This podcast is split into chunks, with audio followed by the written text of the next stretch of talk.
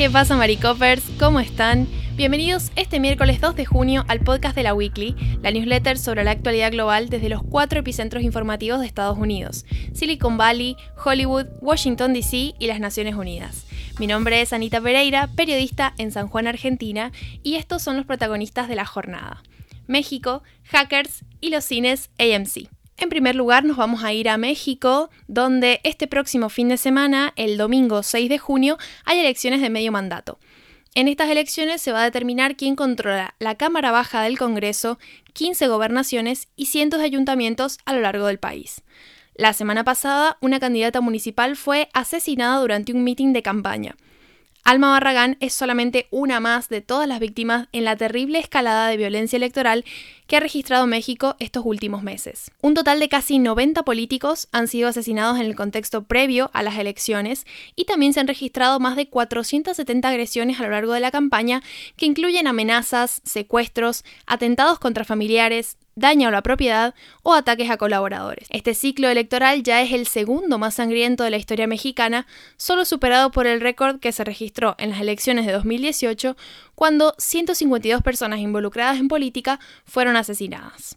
De ese total de asesinatos, 26 se produjeron solo en las dos semanas anteriores a la fecha de las elecciones. La violencia electoral, según los expertos, proviene del crimen organizado que intenta eliminar a los candidatos que creen que podrían desafiarlos a ellos o a su negocio y también de los políticos que intentan deshacerse de sus rivales. En esta situación se refleja en los datos obtenidos por la firma de análisis de riesgo Etelect, que reportó que el 75% de los políticos asesinados eran candidatos de la oposición que se postulaban para cargos estatales. El inminente peligro que acecha a los candidatos, sumado a la impunidad de la que gozan los perpetradores de los crímenes, en la mayor parte de los casos, son la razón por la que muchos candidatos han desistido de participar en las carreras electorales. El presidente Andrés Manuel López Obrador ha prometido justicia para las víctimas y argumenta que son los efectos corrosivos de la corrupción en gobiernos pasados los que están alimentando la violencia en México. Su gobierno dijo el viernes que está analizando cerca de 400 denuncias o investigaciones relacionadas con la violencia electoral y que 148 candidatos han recibido protección.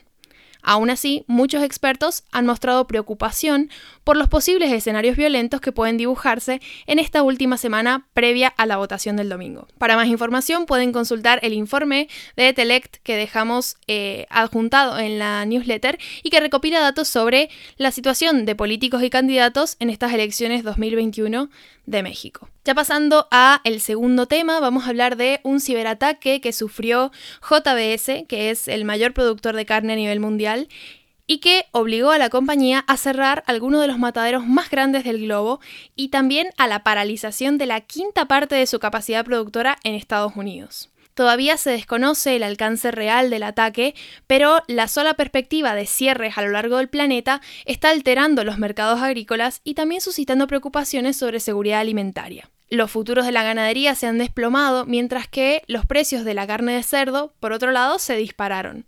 Tampoco se conoce aún quién es el autor del ataque, pero se sospecha de una organización criminal con sede en Rusia, que es el origen habitual de los ciberataques que lleva sufriendo Estados Unidos. La administración de Biden, de hecho, ya ha ofrecido ayuda a JBS para mitigar el impacto económico y logístico en el suministro de carne. Por último, vamos a hablar de la cadena de cines AMC, la mayor del mundo, que anunció este martes la venta de acciones por el valor de 230.5 millones de dólares para adquisiciones de otras salas e inversión en las suyas propias.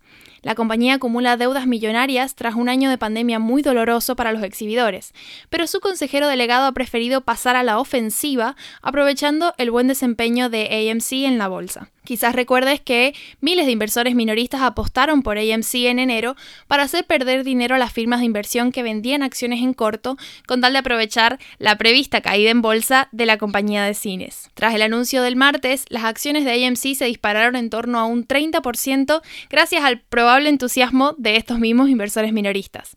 Y aprovechando ese momentum, Moody Capital, el fondo que había comprado los 230.5 millones de dólares en acciones de AMC, las vendió por estar sobrevaloradas.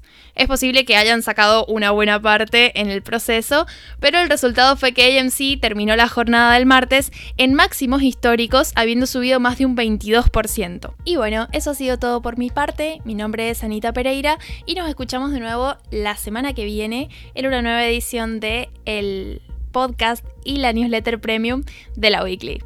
Adiós.